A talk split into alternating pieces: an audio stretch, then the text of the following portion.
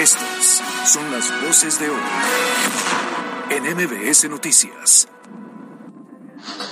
Hemos ya eh, intervenido en 2.300 árboles dictaminándolos, de los cuales 1.700 se han podado, 250 se han derribado.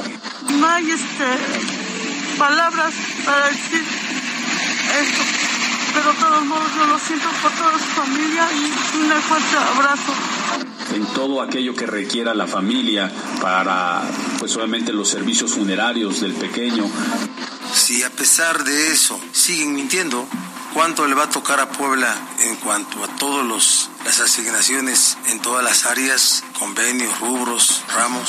Estamos haciendo todo el trabajo para rescatarlos. Ya se tiene un acuerdo con los familiares, creo que hoy se va a tener una reunión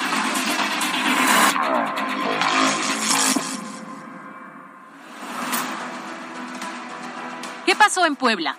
¿Accidente o negligencia?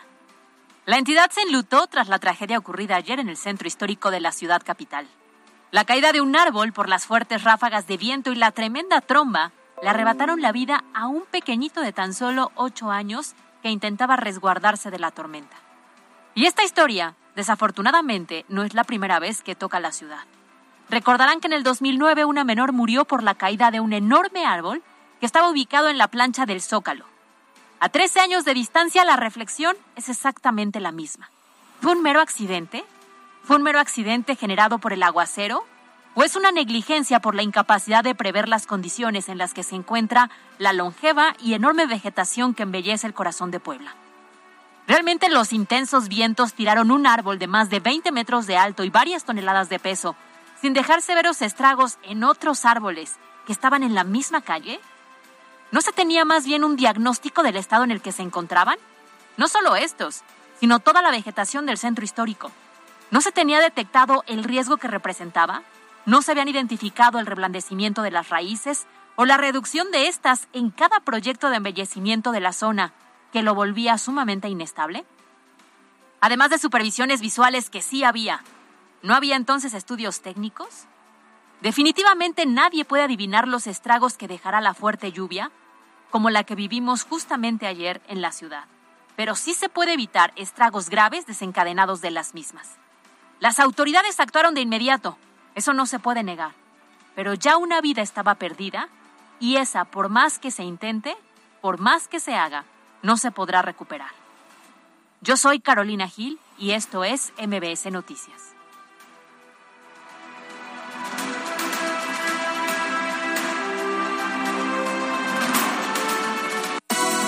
MBS Noticias con Alberto Rueda Esteves y Carolina Gil.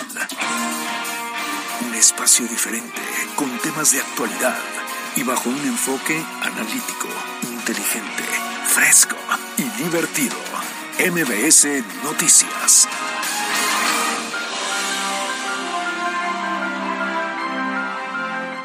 Primera llamada, segunda llamada, tercera llamada.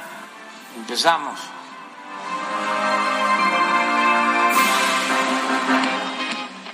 ¿Cómo les va? Muy buenas tardes, encantado de saludarles. Son las 2 de la tarde con 5 minutos. Esto es MBS Noticias. Estamos transmitiendo desde la cabina central de EXA 94.1 de FM y a través también de Facebook Live. Gracias por su preferencia. Estamos eh, de aquí a las 3 con mucha información, muchas noticias de lo que ha ocurrido, por supuesto, en Puebla con la tromba que cayó ayer y que pues estos vientos atípicos provocaron daños que pues no habíamos visto y que pues, desde la queda de ventanales, la queda de árboles, ya lo escuchábamos con Caro Gil en la editorial, pues provocó eh, serias afectaciones y un saldo lamentable de una persona fallecida. Ya más adelante estaremos ahondando en la información. Por lo pronto, yo soy Alberto Rueda Esteves y como cada tarde me da enorme gusto saludar a Carolina Gil. Alberto, ¿cómo estás? Muy buena tarde, buena tarde a todas las personas que ya nos sintonizan. 60 minutos de mucha información y por supuesto lo invitamos a que además nos siga a través de las redes sociales, arroba MBS Noticias Pue, arroba Cali-Gil y arroba Alberto Rueda E. Pues sí, la verdad es que tome en cuenta, lo platicábamos en la mañana, bueno, en redes sociales y, y hoy estaremos ahondando sobre esto, pero las lluvias van a seguir. Entonces, ayer digamos que se juntó el hambre con las ganas de comer porque, pues lamentablemente, fue una lluvia típica, muy fuerte y en el marco del regreso a clases. Con mucha Eh, movilidad. En una hora donde había mucha movilidad. Claro, a ver, sí lluvias, pero estamos en temporada de lluvia. Sí. O sea, sí, sí, tampoco sí. es que sea tan atípico, sino que estamos en plena temporada. Lo que pasa es que las ráfagas de viento en algunos puntos de No, Puebla tremendas, sí eh, fueron sí. tremendas. Sí, sí, sí. Pues ya, ya le estaremos platicando. De hecho, si les parece bien, arranquemos con los temas, nada más redes sociales, ¿verdad? No, redes sociales ya, número de WhatsApp te toca andar. Ah, 22 25 36 15 35. Vamos a recibir aquí todos sus mensajes, su punto de vista. Daremos lectura a todos los mensajes. Así que eh, participe con nosotros. Vámonos con los temas de hoy.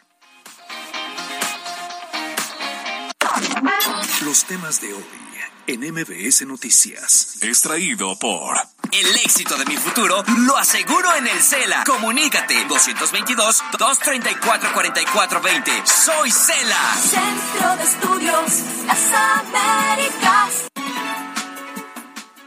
Y entramos de lleno a la información. A ver, la noche de ayer lunes, una fuerte tromba cayó sobre la zona metropolitana de Puebla, lo vivimos todos. Fue sorpresivo, sí, aunque estamos en plena temporada de precipitaciones. Debido a las fuertes rachas de viento, esto generó la caída de varios árboles y el salto desafortunadamente fue trágico debido a que uno de estos árboles cayó sobre una caseta de periódicos en cuyo interior se resguardaba una familia. Lamentablemente, un menor de 12 años murió, su madre resultó lesionada y el padre ileso. Pues mira, sí, como bien lo dice, se trató de una lluvia típica en esta temporada, que además es temporada ya de huracanes, y lo cual provocó el colapso de 10 árboles en eh, pues toda la ciudad. En total fueron 40 eventos los que Protección Civil del municipio poblano atendió y el caso pues más grave fue el que ocurrió allí en la esquina de la calle 5 de Mayo y la 2 Oriente Poniente. Esta mañana el presidente municipal de Puebla, Eduardo Rivera Pérez, lamentó, lamentó el deceso de este menor identificado como Santiago y ofreció el apoyo total a la familia pues en esos momentos tan difíciles. en todo aquello que requiera la familia para, pues obviamente los servicios funerarios del pequeño y todo aquello que requiera, por supuesto, para salir adelante, va a contar con el apoyo del gobierno de la ciudad. ¿Qué se sabe de este pequeño? Bueno, se dio a conocer que el menor recién había entrado al segundo de secundaria. Era común después de las clases que acudiera al centro para ayudar a su familia. Se dedicaban a actividades del negocio de venta de revistas y periódicos, además de dulces, justamente en esta caseta ubicada exactamente frente a la tienda comercial Woolworth. Comenzó la lluvia y tanto el menor como su madre prefirieron resguardarse, pero ya le decíamos, estas fuertes ráfagas de viento hicieron eh, pues que este árbol cayera encima de la estructura metálica. Sí, lamentable. Esta mañana, de hecho, también voceadores del Centro Histórico de Puebla lamentaron este fallecimiento, el fallecimiento de Santiago. Lo recordaron como un buen niño y se dijeron tristes por la inesperada tragedia. Así lo comentaba una de las eh, compañeras, amigos voceadoras de esta familia ahí en el centro. No hay este, palabras para decir esto, pero de todos modos yo lo siento por toda su familia y un fuerte abrazo para familia y sentir pésame. Noticia impactante que fue de repente, sí. Eso que somos compañeros de, trabajo, no, es horrible, horrible, sabes. Ahora, la lluvia fue tan intensa que además de la caída de varios árboles, también se registró caída de luminarias, incluso hasta de ventanales. En este edificio conocido como el Museo del Automóvil, que está ubicado en la 3 Sur y la 11 Poniente, bueno, pues durante toda la madrugada elementos de protección civil municipal y estatal, el Cuerpo de Bomberos, Ejército Mexicano, trabajaron en diferentes puntos de la ciudad para retirar escombro, como el caso de la colonia Ignacio Zaragoza, donde un árbol obstruyó la salida de las familias. Oye, ye- veíamos ayer, ¿no? Me imagino que te tocó en la noche eh, dar cobertura a toda este, esta situación. Y eh, ahí en el Museo del Automóvil, esos ventanales que afortunadamente cayeron sobre la vía, sobre la 11, pero pues, afortunadamente nadie pasaba y no había ni carros estacionados. Pero imagínate la fuerza del viento como para que hasta ventanales de, de tan gruesos eh, que colapsen. Claro, oye, pero a mí me llamaba la atención también como falta de mantenimiento, ¿no? De supervisión. Digo, Seguramente. formaba parte de un museo, entonces había ventanales muy grandes eh, y desafortunadamente cayeron y bien lo dices, no hubo muertos. Pero nos queda claro que hay estructuras que sí necesitan una revisión, sobre todo porque son muy viejas y Claro. si no tienen el mantenimiento, pues se vuelve un letal riesgo. Y ahí tenemos, yo creo que, que queda de tarea, ¿eh? Muchas cosas de tarea, entre ellas también la revisión de espectaculares. Ya ha ocurrido que de repente algunos espectaculares se desprenden, si bien no colapsan como tal, que eso es muy riesgoso, pero pues también que le echen ya entrados en, en, en esta dinámica, pues una revisión a, a todas estas estructuras enormes que pueden eh, generar un accidente mayor. Claro. Y también nosotros como ciudadanos estamos sí acostumbrados a que empieza a llover, intentas resguardarte en algún punto y a veces no identificamos que nos estamos metiendo en riesgo en lugar de ponernos a salvo, ¿no? Sí, de, de entrada, pues no te debes resguardar debajo de los árboles. Y Mm, Claro, luego dices, aquí en, la, aquí en la esquinita, aquí para taparme de la lluvia, pero no es eso. Ya cuando son con eh, eh, ráfagas de viento muy fuertes, pues la verdad es que si te escondes, si, si te eh, guareces debajo de una estructura, tienes que tomar en cuenta que no se vaya a desprender el, el poste, pero también hubo postes que se desprendieron y que puedan generar un corto y que puedas estar en medio de, ¿no? Oye, es que si haces un recuento de todo lo que te puede generar un riesgo, evidentemente un árbol, luminarias, postes, espectaculares, y entonces le vas Sí, sumando no, a todas estas estructuras bastante altas que desafortunadamente pues puedes estar en un lugar inapropiado. Bueno, hoy de hecho también se supo que el árbol que cayó en la calle 5 de Mayo fue dictaminado en septiembre de 2021 para podarlo. La secretaria de Medio Ambiente Municipal, Miriam Maravión Cutolenga, informó que a la fecha se han dictaminado 2.300 árboles, de los cuales 1.700 han sido podados y 250 derribados. Vamos a escuchar a Miriam Maravión. Hemos ya eh, intervenido en 2.300 árboles dictaminándolos, de los cuales 1.700 se han podado, 300, 250 se han derribado. Eh, continuaremos por instrucciones del presidente municipal, revisando el día de hoy para ver si no hay alguno que haya sido afectado por estos vientos totalmente inusuales y característicos de lo que llamamos un cambio climático. Oye, pues esto es, esto es importante resaltarlo, ¿no? O sea, el hecho de que pudiera haber una notificación o una dictaminación hace un año casi, septiembre del 21, Claro. implica que pasaron 11 meses, no se podó y pues evidentemente era un punto de riesgo. Ahora, habrá que también analizar, a ver, si bien lo hizo el anterior gobierno, el de Claudio Rivera, que, que lo dictaminó, ¿no entregó la información? Seguro que sí, ¿no? Porque no se dio seguimiento, ¿no? O sea, ¿cuál será la razón por la cual han pasado 11 meses y hasta el momento no se ha atendido, tomando en cuenta las dimensiones del árbol, ¿no? Y Claro. el riesgo, y tomando en cuenta la historia de Puebla, porque hace algunas administraciones algo similar ocurrió en la plancha del Sí, Zócalo cuando también, también. falleció una pequeña. Pero bueno, aunado a lo anterior, el edil capitalino Eduardo Rivera informó que se retirarán cinco árboles del Zócalo de Puebla para evitar riesgos ante la temporada de lluvias. Informó que se realizó un recorrido de supervisión en el Zócalo para verificar el estado de los árboles, por lo que se tomaron estas decisiones, ya que en conjunto con el Instituto de Sanidad Forestal se detectó que sufrieron afectaciones por lluvias y vientos atípicos registrados la tarde-noche de ayer. Escuchemos. Va a haber cierres parciales y si es necesario totales para el derribo de estos árboles. Le he pedido también a la secretaria, junto con el apoyo del Instituto de Sanidad Forestal y Protección Civil, sigan haciendo un recorrido en diferentes partes también del zócalo de la ciudad, pero también sobre las 5 de mayo y algunos otros árboles que se puedan encontrar en los parques que están ubicados en el centro histórico. Bueno, para esas labores se cuentan con herramientas de ultrasonido a fin de revisar el estado de las raíces y los troncos de los, del arbolado, lo que permite tener una inspección más profunda y certera que simplemente un chequeo visual. Pero entonces le van a dar, eh, pues, matarile a cinco árboles ahí del, del Zócalo. Llegaron ya un grupo, digamos, de ciudadanos a manifestarse en contra del derribo de árboles. Es, es lamentable, o sea, sin duda alguna es lamentable, pues son árboles de hace muchos años que aparte le dan Sí, embellecen. embellecen un zócalo, digo un zócalo sin árboles, pues no sé, no, no me parece todo menos zócalo. Una plancha del zócalo puede ser, pero pues ya no es eh, con, con esas características, porque además recuerda que también las palmeras que había eh, son de riesgo y es probable que también las tengan que quitar, entonces pues ya van a rasurar el, el zócalo.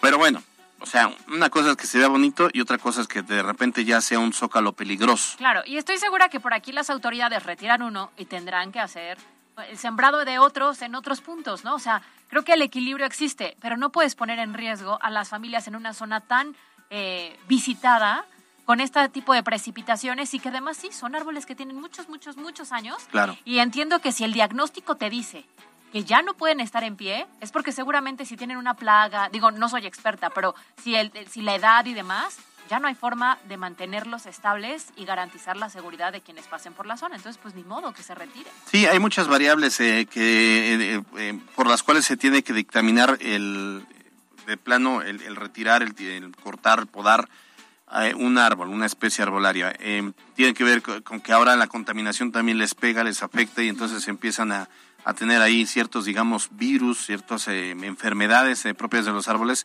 que los convierten en un riesgo. Claro, seguramente el estado de las propias raíces, ¿no? Entonces, Sí. seguro hay muchas variables y no creo que en este momento las autoridades lo estén tomando a la ligera. Si No, se está diciendo que, son no. cinco lo que se van a retirar es porque tienen con qué avalar que no están en condiciones para estar en pie. Y esas son del Zócalo, porque también el llamado del presidente municipal es que si usted vive en alguna colonia desde donde nos escucha y nota que un árbol está medio de lado, que ahora con las- los vientos de ayer eh, las raíces se comenzaron a, a- a ver o, o cosa por el estilo, es importante que lo notifique la autoridad, puede ser incluso hasta el 911 para eh, que vayan y chequen qué, qué- qué puede haber. Se hablan de esos cinco en el Zócalo, pero también dice que van a empezar de dentro hacia afuera, quiere decir del centro hacia la periferia, para eh, en los parques y en los camellones y en todos eh, ir, ir analizándolos e ir de plano podando los que se tengan que tirar. Oye, que son áreas públicas, ¿no? Porque, ¿qué, ¿qué pasa si algún vecino tiene un árbol en su casa así muy grande y no está tan en óptimas condiciones o ya está medio choco y tú te das cuenta? Entiendo que ahí no es fácil que pueda entrar el ayuntamiento de Puebla. Fíjate que sí, que yo ahí en la zona donde vivo, que pues es un fraccionamiento, de repente en el área, eh, en, en este parque, hay un parque, una lluvia, fue también una lluvia e hizo que unas ramas se cayeran, se Pero era un área desprendieran. común. Era un área común. Y entonces se hizo el llamado a la autoridad y fue la Dirección de Parques y Jardines, retiraron las ramas, podaron, dejaron todo para que no hubiese riesgo, llegaron incluso hasta con unas grúas, este, porque sí, pues es chamba de ellos, no necesariamente es este, eh, pues es, es un servicio a la ciudadanía de, de, de, de quienes pagan impuestos. Claro, es que me refiero más bien a que si tú en tu casa tienes un jardín y a lo mejor un Tam- árbol y no se esté supone que también están en su obligación porque es un riesgo, o sea, es un tema de protección civil. Es como si dijeras, bueno, este, en mi casa tengo pirotecnia, ¿no? Pues va a protección civil y te la quita o te, te clausura, aunque sea propiedad privada. Pues ahí está, nosotros nos convertimos en los ojos Así de es. las autoridades en este tema porque pues a lo mejor por tu colonia, por tu Sí. junta auxiliar has identificado varios que pudieran estar en riesgo. Ahora, de lo que escuchamos, lo que nos comentan es que es necesario, si es necesario, el Ayuntamiento de Puebla cerrará de forma total el acceso a la plancha del Zócalo, así como sus avenidas circundantes, conforme avancen estos diagnósticos y derribos preventivos. Entonces hay que estar atentos. Atentos. Mientras tanto, a ver, eh, punto y seguido, porque tiene eh, estábamos hablando del retiro de, el- o el derribo de árboles, pero también se anunció el retiro de 20 casetas de venta de revistas y periódicos que se encuentran en estado de abandono o que han sido afectadas por sismos y lluvias. La mayoría localizadas en el polígono del centro histórico. Lo anterior lo informó el secretario de Gestión de Desarrollo Urbano, Felipe Velázquez Gutiérrez. Bueno, son casetas eh, antiguas, muy ya muy, muy deterioradas y sobre todo son eh, pues eh, lugares en donde se realizaban actividades en muchas de ellas que ya o estaban abandonadas o ya no tenían actividades relacionadas. Bueno, pues ahí está también. Ya habían anunciado este, este, estas acciones de retirar casetas. Eh, se dice que estas son abandonadas, que ya no tienen, y sí, se ven, muchas sí se ven abandonadas, pero muchas otras, como el de la familia de Santiago, pues era parte de, de su actividad económica. Claro, y también parte como de la dinámica del centro histórico, ¿no? Que sí, a lo mejor ibas y comprabas una revista, dulces, y hay algunos puntos en donde todavía seguían funcionando. Aquí retirarán, entiendo las que no. Que también es cierto que se bombillan puntos incluso como de delincuencia, Sí, ¿no? O, sí, o sí, que la gente durmiera ahí, y entonces tampoco es bueno. Bueno, pues lamentable lo que ocurrió y esperemos que las autoridades pues tomen cartas en el asunto y se tomen las acciones que sean necesarias a fin de pues poder prevenir que vuelva a ocurrir una situación. Y nosotros como ciudadanos, ojo con las lluvias, van a seguir presentes. Estamos apenas llegando a septiembre, todavía nos queda seguramente como mes, mes y medio de precipitaciones, entonces pues más vale protegernos entre todos. NBS Noticias Puebla. Vamos a otras noticias. Mire, como aquí se lo informamos de manera puntual, tras la muerte de la activista Cecilia Monzón, usted recordará que fueron detenidos cuatro sujetos a quienes se les señaló como los eh, perpetradores del crimen.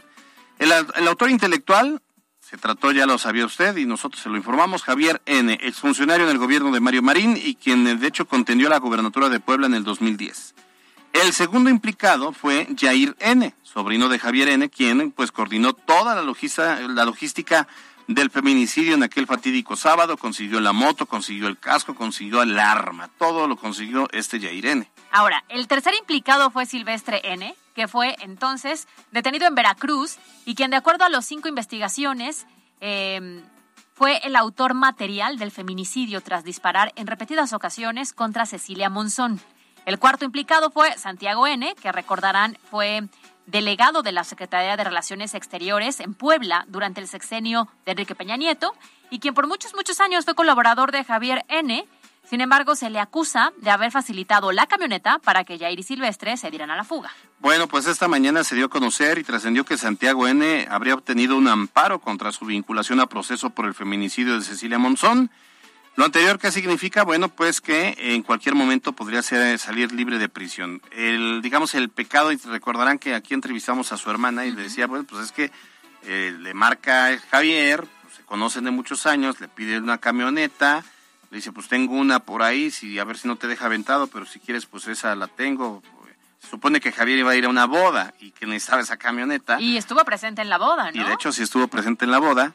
Y entonces, pues nada más como la camioneta estaba a nombre de Santiago, pues que lo entamban porque pues pareciera que ayudó, facilitó a la fuga. Porque la camioneta nunca se la regresaron, sino le dijeron que estaba desvielada. Exactamente. Y entonces se mantenía resguardada en el lugar en el que la encontraron, ¿no? Ahí está la relación con el- la camioneta. Habrá que ver entonces qué ocurre porque se espera también que la Fiscalía General del Estado impugne esta sentencia. Pero bueno, entonces, eh, sí, de, de que de, de que se concrete la posible liberación de Santiago N., pues querría decir entonces que el argumento de la fiscalía, eh, pues no, no fue contundente y que en todo caso, pues sí, nada más a ver, su, su pecado, insisto, habría sido Prestar. prestarla.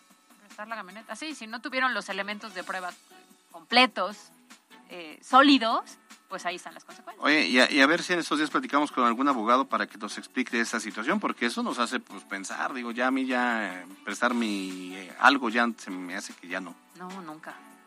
A mí nunca me pidas prestada mi camioneta, No. ni mi avión. No, no, Un- para que no, me no, pases corriente o algo, ni así. Ni así. Pero vas, ve tú pues, a la una de la mañana. MBS Noticias Puebla. Vamos a cambiar de tema. Es muy común que los diputados, ya sean locales o federales, hagan caravana con sombrero ajeno y presuman con bombo y platillo que son ellos quienes gestionan recursos para los municipios. Incluso es la forma como de acercarse para convencer del voto, ¿no? Sí, claro. Lo anterior lo utilizan como una, eh, pues sí, como un elemento justamente político electoral para hacerle creer a la ciudadanía que si votan por ellos, entonces sí les pueden cumplir todas estas necesidades que tienen en los municipios. Así es, y esta mañana desde Casaguayo, el gobernador Barbosa reveló que varios diputados federales siguen mintiendo sobre la gestión de los recursos asignados en todas las áreas y proyectos. Eh, afirmación pues que es un tanto difícil de creer, porque ¿a poco tú has visto alguna vez en la vida servidores públicos mintiendo? ¿Alguna vez se te ha acercado uno y te ha dicho, el alumbrado público en tu calle, nosotros podemos gestionarlo Sí, para claro. colocarlo? ¿Alguna vez? No, para nada. ¿Alguna vez te han dicho, si votas por nosotros, vamos a mejorar la seguridad en la zona? No, para nada. No, yo Todos ellos son nunca, siempre muy ¿eh? sinceros, ¿no? Si votas por nosotros, vamos a generar mayor empleo. No, como si de ellos dependiera, ¿no? O sea, los diputados son los que legislan nada más, no, no, no son operativos. También hay que reconocer el desconocimiento de la gente. Claro. Que como no sabes específicamente estas figuras, cuáles son sus funciones, pues llegan, te prometen y pues prometer no empobrece. Y bueno, lo que pide el gobernador Barbosa es que no anden haciendo caravana con sombrero ajeno porque no depende de ellos. Entonces, que ya dejen de estar chismosos mentirosos. Justo, escucha. Vamos. Es otra la política de cómo se refieren los ingresos, los, los paquetes. Qué bueno que sí ocurrió, qué bueno, porque así se acaban las mentiras. Si a pesar de eso siguen mintiendo, ¿cuánto le va a tocar a Puebla en cuanto a todos los las asignaciones en todas las áreas, convenios, rubros, ramos, por las que marque la fórmula de distribución de la coordinación del sistema de coordinación fiscal. Eso es lo que nos toca. Nadie mete mano. Qué bueno que así es. Ahora, el gobernador expresó que lo mínimo que espera de los diputados en cuanto al paquete de ingresos y egresos es que apoyen las propuestas que haga el presidente de la República. Pues sí, y finalizó deseándoles lo mejor a los diputados y diputadas de Puebla, de Morena y de, de todos los partidos. Pidió que le dejen de gritar porras y que mejor hagan su chamba con mucha lealtad, ya que para eso fueron electos. Tómala. Anda filoso. Que trabajen. O sea, sí tiene razón Sí, en lo no, que claro, dice, claro, ¿no? claro. O sea, tú sabes para lo que te rentas. Es lo que te toca hacer. No andes este, de mentiroso diciéndole a la gente que vas a hacer algo que no puede. Sí, y es que recuerden que ya viene pues lo que sería el segundo eh, año legislativo de la actual legislatura. Entonces, eh, a partir de esta fecha empiezan el análisis de el bueno, el anteproyecto de presupuesto de ingresos y egresos de la Federación para el 2023. Entonces, ah, la verdad es que a los municipios le han pasado tijera. los estados, obviamente, también ha habido recortes muy, muy, sentidos y muy duros y se espera que para el 23 haya todavía más recortes. Quiere decir que le sigan dando menos recursos a los estados. Obviamente a los municipios los van a dejar con prácticamente nada, porque todo lo van a querer, se lo van a querer dar al presidente para que siga con el dos bocas, que ya se dijo hoy, más adelante lo vamos a comentar, que elevó su precio para que se sigan dando programas sociales y entonces a, los estados cada vez se van a ver más reducidos para fortalecer la seguridad, para generar eh, eh, programas económicos, programas sociales, etcétera. Claro, los municipios y los estados siguen creciendo en cuanto a población y por lo tanto incrementando sus necesidades y cada vez hay menos recursos para cumplir con lo básico. Todo lo que está pidiendo no castiguen tanto a los estados, no castiguen el presupuesto y dejen de andar echando porras y mejor legislen para todos. Sí, y que vean lo que se necesita en Puebla. MBS Noticias Puebla. Y vamos con esta información nacional. Recordarán que hace 28 días 10 mineros quedaron atrapados ahí en la mina del Pinabete en Sabinas, Coahuila, por lo que, pues en la mañanera de este martes, el presidente López Obrador informó que para honrar a los mineros se va a realizar la búsqueda hasta que se logre rescatarlos, por lo que los trabajos continuarán. No, pues muchas gracias, presidente. Oye, ya, ya mejor que ni digan nada. Sí, ¿Estás de acuerdo que hace unas semanas dijo, ya el miércoles, ya el miércoles mañana lo sacamos, ya, mañana ya lo sacamos, claro. Pero, por favor, o sea, era evidente que era, era muy complicado según las explicaciones que te daban de cómo se encontraba la mina. No, oye, pero recuerda que hace unos años, cuando te digo que nos caía mejor López Obrador siendo oposición, porque hace muchos años decía, ¿cómo es posible? En pasta de conchos fue la corrupción, lo que eso los hubieran podido sacar, pero pues como se corrompieron y no sé qué. hoy desgraciadamente le tocó enfrentar esta crisis. Claro. Y ya dijeron, primero decían que los iban a dejar siete meses, luego que bueno, no, que nueve meses, luego que no, que sí iban a tardar como dos años. Y ahorita pareciera que las declaraciones de López Obrador solamente sirven para ganar tiempo y para pues, salir del paso. Claro, por supuesto. Y finalmente es muy fácil dar declaraciones y hablar de lo que no conoces, ¿no? en su momento como oposición no sabías las condiciones de de lo que había sucedido. Y desafortunadamente hoy que sí, pues tampoco tienes las herramientas y los elementos para enfrentarlo.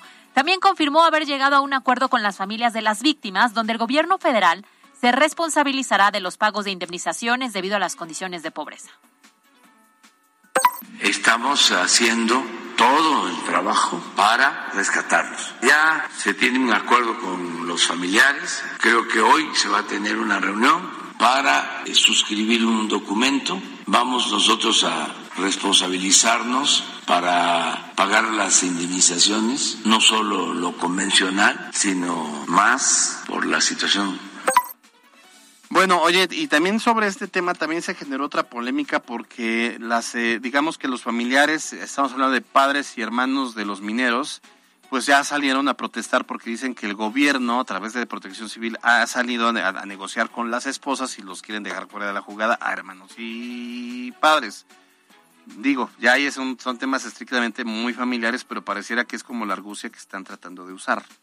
¿Sí me explico? O sea, quieren pagar la indemnización directamente a las esposas, o sea, con que convenzan a las esposas, más que suficiente y lo que dicen es, no, o sea, tomen en cuenta la voz de los padres y los hermanos, que a lo mejor no queremos que nos indemnicen, lo que queremos es que los rescaten, porque a cambio de indemnizar a las esposas es de... Separe el rescate. Ya bueno, el rescate. Sí, claro. Oye, pero eso se me hace como un tema interesante, ¿no? O sea, claro. En una tragedia, ¿con quién te tienes que acercar para este tipo de indemnización? Con, me, me parece que con el cónyuge, sí, claro que es la, esposa y madre de los hijos. Creo que en, primer día. Pero lo que acusan los hermanos, hermanas y los padres es este, pues es que, este, obviamente les están enganchando con un tema de lana y de inmunización, pero lo que queremos nosotros como sus hermanos o como sus padres, los queremos, o sea, rescátenlos. ¿No? Bueno, mencionó que la indemnización proporcionada por su administración será adicional a la que haga la empresa responsable de la mina, sin embargo, también señaló que eh, tiene que ver con un juicio. El mandatario aseguró que se dará prioridad al rescate de los mineros y que después de eso se verá la instalación de un memorial en su honor. Entonces, prioridad para el rescate, habrá que ver entonces sí cuántos meses se van a llevar con esto. Claro. Y mira, ya nos empezaron a escribir. Dicen, las esposas son quienes llevan la Bueno, cerramos así los temas de hoy. Vamos a un corte, regresamos, ya sabes, vamos con el buzón y leemos todos sus mensajes.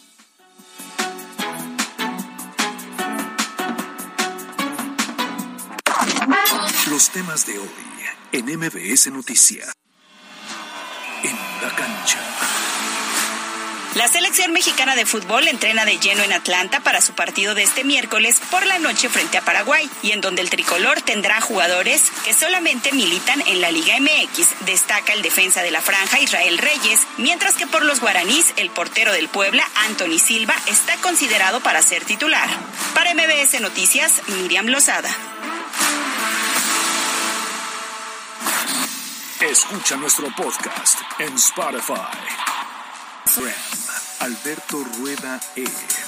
Envía tu mensaje directo al buzón MBS 2225 36 15 35. Pues tenemos mensajes del auditorio. A ver, hay algunos comentarios. Dice por acá, no bueno con la gente, es triste derribar árboles, pero ¿qué prefieren? Que sigan causando un riesgo que puede causar más muertes. Por el amor de Dios, dejen de protestar por todo, dice terminación 0827.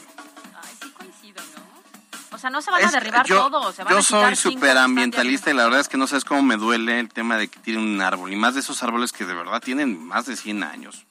Pero pues o O sea, claro, coincido, nos duele a todos. Pero de poner en riesgo más vidas, eso sí no está. O sea, no. Creo que no es comparable Sí. el derribar un árbol a que pueda haber otro. no, no, no, pues, que se derriben y ya y que, Que no se coloquen en nadie, otro nadie- lado. y que nadie más corra riesgo. Pero mira, lamentablemente no, no, no hemos escuchado de la autoridad, ni del municipio, ni del, ni del Estado que digan, oye, ah, bueno, del Estado sí la semana pasada, ahora lo recuerdo. Pero el tema de programas de reforestación son muy importantes. Ajá, el Estado comenzó, cierto, sí, ya, tienes razón. ya nos anunció, hizo un diagnóstico. justo. Entonces en el municipio está bien, los tienen que tirar bien, pero ¿qué van a sembrar este, en su lugar? O sea, sí sería interesante eso, ¿no? Sí. Oye, Moisés, le mandamos saludos a través de Facebook, nos escribió y nos dijo que nos escucha, nos ve en Facebook y nos escucha en radio, Sí, porque no se mejor pierde del noticiero. Gracias. 4066 dice, por no contratar a más técnicos dictaminadores en la Secretaría de Me- Me- Medio Ambiente del municipio. Pues mire, tiene usted toda la razón y al mismo tiempo, aunque haya, siempre van a ser insuficientes en una ciudad tan grande, es la cuarta ciudad más grande del país, pero pues sí, deberían en todo caso, ¿qué es lo que van a hacer a partir de ahora? Empezar de dentro hacia afuera. Y nos envían un video de cómo se ve el momento en el que cae, bueno, más bien ya estaba tirada, eh, tirado el árbol, pero pues es que se fue de lleno, de lleno lamentablemente contra la caseta de periódicos. Y las dimensiones del árbol. O sea, era bastante, bastante alto y, y sumamente pesado. Oye, ¿te parece si nos ponemos un poquito espléndidos? A ver, ¿qué Mira, vamos a regalar? para las personas que quieran ir a Ficomics, BOAP 2022, que la semana pasada Sí. decíamos, si te gustan los cómics, ahí vas a encontrar de todo. Así es. Y entonces tenemos un pase doble para el sábado 3 de septiembre, empieza a las 10 de la mañana, y dos pases dobles para el domingo 4 de septiembre, 10 de la mañana. Entonces, que Ah, nos bueno. manden un mensajito de WhatsApp. El primero que nos diga, yo quiero mis boletos del sábado, Ok. se los lleva. Y dos pases dobles para el domingo. Y ojo, para las personas que la semana pasada se ganaron los pases para Ficomics, tienen hasta mañana para venir. Sí, Todavía si algunos no, no, vienen. Entonces, ya si los- no, ya se pierden y nosotros los regresamos a la tombolita. Así es, 30-15 la terminación dice duro y dale con mi adoración Andrés Manuel, saludos. Bueno, pero tú también eres nuestra adoración. Y, y no te vamos a dar boletos para que se te. No, sí, vas a ver que sí. Bueno, a ver, rapidísimo, eh, tenemos otro mensaje. Em, ay. Buenas tardes, 8076. Hablando sobre los árboles que se encuentran dentro de casa, tengo a varios vecinos que tienen árboles muy grandes, en específico un vecino al lado mío, pero no lo cuida para nada. ¿A dónde podría acudir para quitarlo? Bueno, usted no lo puede quitar, pero llame a la autoridad eh, para que ellos le, le asesoren. Pero sí, sí, si es un riesgo, eh, tienen que intervenir a fuerza. A lo mejor alguna notificación para el vecino a través de la autoridad, ¿no? Porque ahí sí tú no Sí. puedes hacer mucho, no eres ni el dueño y no puedes ingresar porque es propiedad privada. Sí, sí, sí, es, es correcto. 7067, último mensaje. Pueden reinvestigar si es verdad que hace tiempo el gobierno de Claudio Rivera quiso cortar todos esos árboles y que un grupo de gente se impidió dicha labor. No, se trató de eh, unos, unas palmeras. Había unas palmeras que sí estaban enfermas y otras que no, que todavía tenían, eh, pues po- podían resolver el tema y pues ya. Oye, quedó. para los que tienen que, re- que venir a eh, EXA, MBS Noticias, para recoger sus pases, lo tienen que hacer hasta las 3 de la tarde. Entonces pueden venir por las mañanas hasta las 3 de la tarde para que se les puedan entregar. Muy bien. Quienes ya se los ganaron, tienen hasta mañana. Perfecto. Vámonos a las breves. Las breves de MBS Noticias.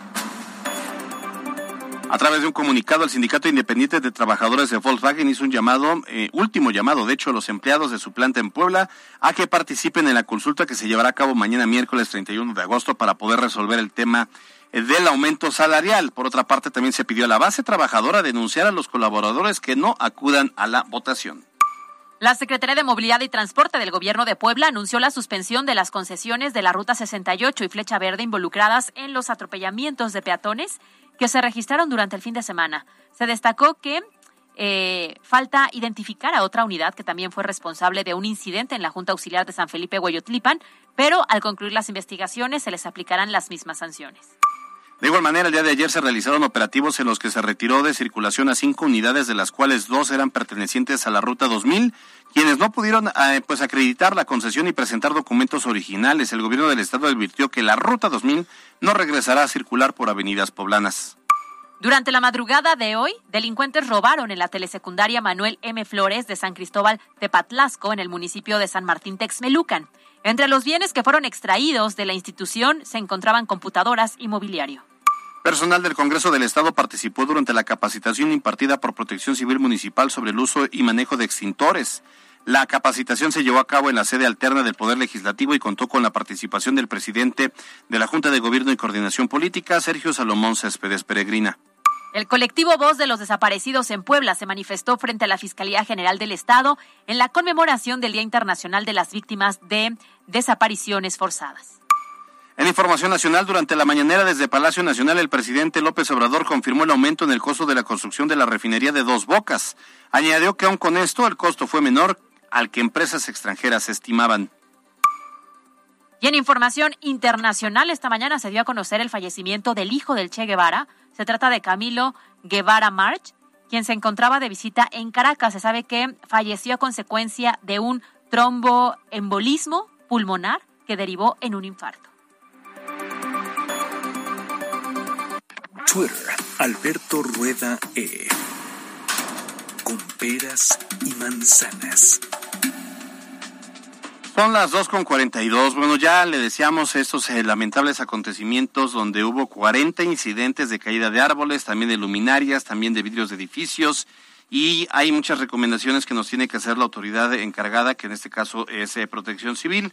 Pero también queremos saber pues el balance, la radiografía de lo que eh, pues ha acontecido en las últimas horas. Y esta tarde recibimos en estos micrófonos al director municipal de Protección Civil, Gilberto González Labastida. ¿Cómo está? Muy buenas tardes. Muy bien, muchas gracias. Muy buenas tardes a todos. Al contrario, buena tarde. Oigan, qué, qué, qué fuerte lluvia la de ayer, qué vientos tan atípicos y evidentemente las complicaciones en una ciudad como la que tenemos. ¿Cuál es en general el balance de las afectaciones hasta el momento? Mire, en el momento tenemos eh, reportados ya, se sumaban 12 eventos más. Estamos hablando de un aproximado de 52 eventos registrados en la ciudad entre el día de ayer y hoy. Esto mm, hablando también de, daños desde el más pequeño hasta lo más grande. Eh, principalmente las afectaciones se sufrieron en inmuebles, en fraccionamientos, en vías principales, en el centro histórico, en el primer cuadro de la ciudad. Como ustedes saben, la lamentable noticia de el fallecimiento de este menor de edad por la caída de este árbol que cae sobre el puesto de revistas y las lesiones también que provocó a su mamá, a su mamá, perdón. Entonces, este, prácticamente ahorita lo que ya se ha ido sumando son las afectaciones principales en tanto vialidades, bardas, este, fraccionamientos y principalmente la caída de árboles que es lo que nos ha afectado fuertemente, aparte de también los daños en registros de, de este de agua y en algunas partes de la ciudad. A ver, eh, vamos también por partes. Ya ya vimos, me imagino que ya hicieron el retiro total del árbol ahí en la zona de la 2 y la 2 o, continúan con ello. No, no, ya quedó, esto ya quedó completamente despejado. Desde muy temprano ya quedó completamente, ya no hay ya no hay ningún árbol, solamente obviamente queda la base de que esa después se removerá ya porque algunas de las raíces aún quedan, pero ya no hay ya no hay escombros, ya no hay basura, ya no hay ramas. Y de la misma manera en la 5 de mayo y la 12 también ya se retiró eh, prácticamente todo el árbol. Ahora, los ventanales del Museo de, del Automóvil ahí en la 3 Sur y la 11 Poniente. Ya también ya este, se trabajó en este momento, ya se estuvo coordinado toda la mañana y ya la misma, este, el mismo inmueble se está haciendo cargo también del, del retiro y el acomodo. así como la reubicación de los de los ventanales que se dañaron. ¿Cuáles fueron los puntos o las vialidades más afectadas a causa pues de todos estos incidentes? Okay. Tenemos varios puntos.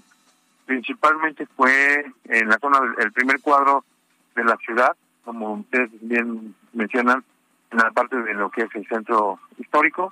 Fuimos en 24 y 31 por el ecológico. Algunas este, colonias que son también al lado sur que se vieron afectadas. Tenemos en la parte de la 105 poniente, este, permítame, tenemos más lugares, que son principalmente en la colonia, que es 5 de mayo, esquina con 2 oriente, bueno, ya lo mencioné, en lo que es 6 poniente entre 5 y 7 norte, en la colonia de la Libertad, en la calle Miguel Negrete, en la colonia Bellavista. También tuvimos dentro de las instalaciones de, la secundaria de Vespertina del Sench, en la calle 30 Poniente Diagonal de Defensores de la República, en la calle 15 Poniente entre la 5 y la 7 Sur, en la 20 Norte entre Juan de Palafox y Mendoza, eh, por mencionarle alguna. Oiga, director, estamos platicando con el director municipal de Protección Civil, Gilberto González Labastida. ¿Hay el riesgo de que haya algún tipo de reblandecimiento de estructuras en, inmuebles que son viejo, eh, casonas viejas, ahí en la zona de San Antonio y en otros eh, puntos de la ciudad donde, pues año con año es como el, el riesgo, ¿no? De que con las lluvias haya un reblandecimiento en los muros. Sí, claro, mire, el riesgo existe, sin embargo, bueno, tenemos ya desplegadas brigadas de trabajo que están haciendo revisiones en estas casonas.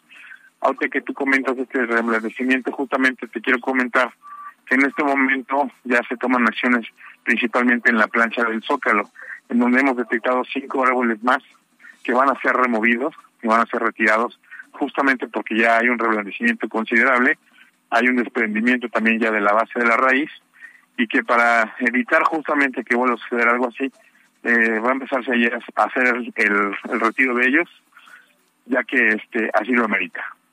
Director, ¿cuáles serían las recomendaciones para, para todos los ciudadanos? Porque en muchas ocasiones comienza la lluvia y nosotros pensamos que nos estamos resguardando y tal vez nos estamos poniendo más en riesgo. Entonces, ¿cuáles serían las recomendaciones después de esta tromba como la que vivimos ayer? Claro, mira, eh, lo importante es no estar en la vía pública, no sabemos justamente que el aire puede tirar algunos postes, cables, árboles, como ustedes lo vieron. Es importante mencionar que no hay que resguardarnos justamente debajo de los árboles. Evitemos salir si es que vemos que la lluvia está realmente fuerte. No conducir a altas velocidades a, en, los, en, las, en las partes de las vialidades principales.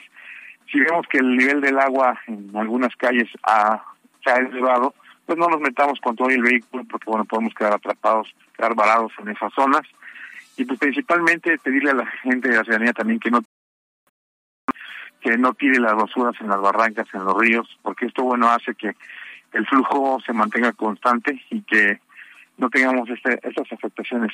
Ahorita hemos tenido un buen comportamiento en la medición de los vasos reguladores, tanto de Puente Negro como del Santuario, ya que se ha estado haciendo una, supervisión constante para la limpia de las zonas, al igual que de las barrancas. Y esto, bueno, nos está ayudando mucho a que, a pesar de la lluvia de ayer, que tuvimos estas afectaciones por el aire, no tenemos desborde de ríos ni tuvimos consecuencias en los vasos reguladores.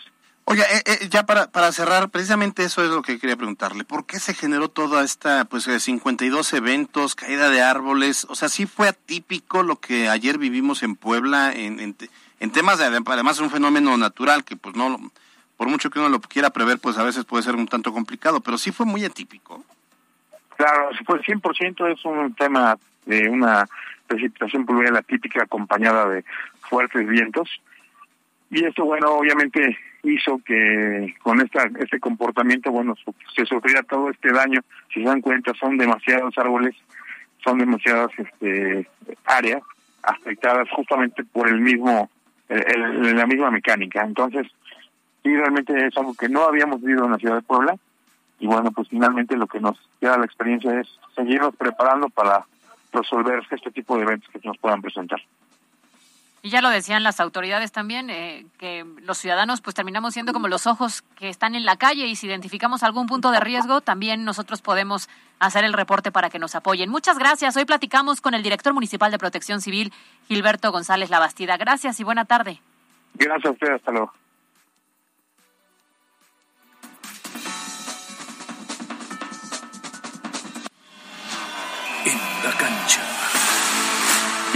De Puebla fueron presentados ante los medios de comunicación justo a pocos días de que arranquen su participación en la UNEFA, en lo que es el regreso de los equipos poblanos a esta conferencia de fútbol americano, y donde el entrenador y jefe Eric Fisher señaló que su equipo cuenta con todo lo necesario para trascender y disputar el campeonato que por varios años ansía el Camotec. Para MBS Noticias, Miriam Lozada. Twitter, Cali-Gil. La Chorcha Informativa. Extraído por Elige una universidad flexible. Estudia presencial en línea o ejecutiva. Llama al 222-141-7575. Hazlo a tu manera en Universidad IEU. ¿Qué onda, Caro? Dos de la tarde con 56 minutos. Oye, quiero saber qué disfrutabas y qué odiabas del regreso a clases. Porque justamente en este regreso en específico que empieza un ciclo escolar, es muy distinto a cuando se terminan las vacaciones de Semana Santa o de fin de año, ¿no? Porque aquí hay muchas cosas en juego. Cambias de eh, compañeros a veces, Sí. vas a otro grado, otra maestra. Entonces, ¿qué te gustaba y qué no te gustaba? A ver, Nada. ¿qué disfrutaba? ¿Qué odiaba? Pues la escuela misma. Es que yo fui muy, muy mal estudiante. ¿En serio, Alberto Muy Rueda? No pareces, ¿eh? Tienes hasta bonita letra. Ah, no, a ver, es que el, el tema es que a, a mí lo que me molestaba era el tema de las clases, porque si a mí me hubieran calificado, o sea, si mis calificaciones hubiesen dependido de los conocimientos, porque sí, yo era, tengo quizás esa facilidad de aprender muy rápido.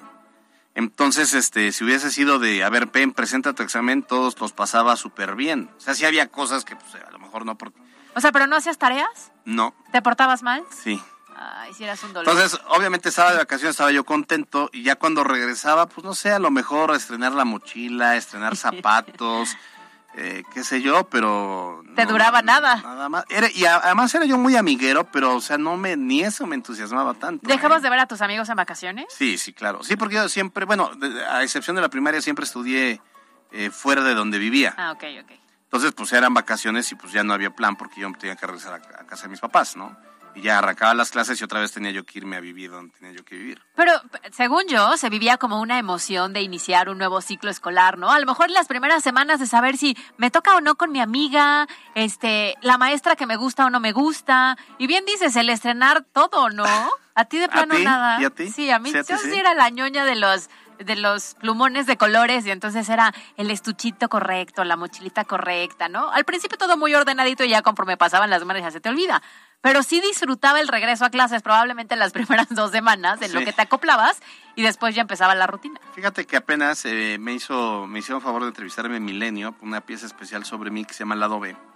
La verdad es que eh, pues, se- sentí, sentí que lo que se publicó fue como más, más crema a mis tacos. Entonces, Le echaron ganas.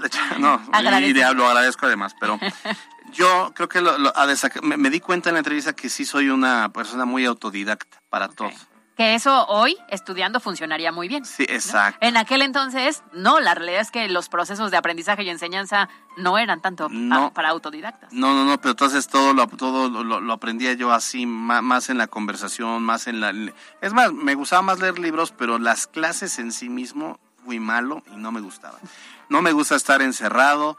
De hecho, ya, ya siendo, ya trabajando en medios, eh, una vez hubo un diplomado que se llamó Periodistas Cuidando Periodistas, donde fuimos varios de la fuente policíaca porque hablaba de eso. Bueno, era tema de a las 9 de la mañana a 5 de la tarde, tres fines de semana. Fui nada más la primera, eh, la primera sesión. Y fuga. Aguanté de las 9 a las 2. Cuando dieron el tema de la comida ya nunca regresé. Fue ahí en la UPAEP. Saludos, por Sí. cierto, el que dejó Ah, todo ahí, ahí- ahí te queda claro que no soy para los salones Me de queda clases. clarísimo. Y me han dicho, oye, tú deberías dar clases porque además yo no. Bueno, no sé, no creo, pero si no, no, he sido, no, no fui buen alumno, yo creo que voy a ser pésimo maestro. ¿Crees? Bueno, quién sabe, son ¿Quién talentos sabe? Pero distintos, ¿eh? bueno. Oye, ¿el despertarte temprano? ¿Ibas en la mañana o en la tarde? Siempre me he despertado temprano. ¡Ah! Tengo, ahí sí. Tengo una historia que contar. Tenemos dos minutos. Yo, sí, eh, me, me costaba mucho trabajo porque además me tenían que levantar muy temprano para irme, por ejemplo, a Perote, Veracruz. Entonces, no manches. O sea, ¿el traslado era de cuánto tiempo? Pues era de 40 minutos, 50, Ay. pero en, en diciembre pues las temperaturas eran de Sí, claro, menos. 3 tanto. grados, eh, qué, sé yo. Entonces me, me costaba mucho, pero mi papá nos puso un timbre a mi hermano y a mí. ¿Para Entonces mi papá sí, porque no nos. Sí, era- pero era un timbre, hazme favor. Y no lo dejaba de tocar hasta que abríamos la puerta. Pero entonces yo me iba con mi cobija al baño, le abría la llave y me quedaba durmiendo en el baño. No, no, no, no sabes. En el piso me acostaba yo para dormir 10 minutos Siempre más. las mañas, siempre las mañas. Es que despertar de temprano no es para todos. Sí, no. Y después yo- de las vacaciones. Y sí, rollo. te costaba un montón, ¿no? en las Seguro vacaciones seguías, seguías horarios así de 8 de la noche a dormir. No, no. Por supuesto que no. Sí, a mí también me costaba trabajo. ¿Quién diría que hoy en día este, eres muy madrugador? ¿Quién Yo diría? también. ¿Quién diría? No, y ya de ahí, bueno, ya cuando me, me convertí en un eh, adulto responsable. ¿Cómo? ¿Eso ya pasó? no, todavía no. Ah, Pero, este, pues sí, soy muy madrugador, soy muy matutino. O sea, sí, antes de entrar a televisión, de por sí me levantaba yo a las 4. bueno, pero es que ahora ya hay mucho de por Ahora medio ya con esos horarios. pues, sí. ¿Te has exacto. quedado dormido? Nunca. En este primer, ¿cuánto llevan? Un año y pico. ¿Y nunca ni una vez has llegado tarde ya iniciado el noticiero? No, nunca. Ah, bueno. Sí, ahí sí. No te libras, no, ¿eh? no. el, Ojalá. cuer- el cuerpo no se acostumbra. Ojalá. Nos vamos, gracias a Carlos. Pa- ah, ya, ese ya lo jubilamos. A ni Pie está. Grande, Pie Grande, gracias, Pie Grande, Pie Grande en los controles. Gracias a Luis David, gracias a, a Mariana, a Denise, a, a Yasmin también en la futura de información. Gracias, Caro. Nos vemos mañana en punto de las 2 de la tarde. Disfruten esta tarde y cuídense de las lluvias, por favor. Sí, tremendo, ¿eh? Con cuidado. Yo soy Alberto Rueda Esteves, ya está usted informado, salga a ser feliz y no ande molestando a los demás. Bye, bye.